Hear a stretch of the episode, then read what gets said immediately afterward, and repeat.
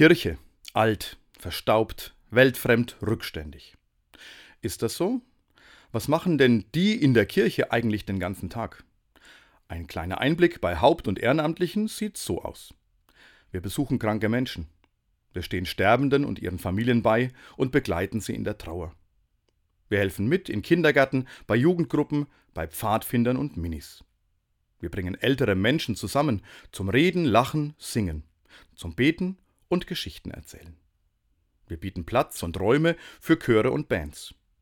Wir zusammen, Kirche und Caritas, beraten und unterstützen Menschen in Not. Wir bieten Kurse für Schulklassen und fördern die Gemeinschaft. Wir begleiten Familien und Paare, machen sie stark und feiern mit ihnen. Wir sind den Menschen nah, wir teilen mit ihnen das Leben und den Glauben.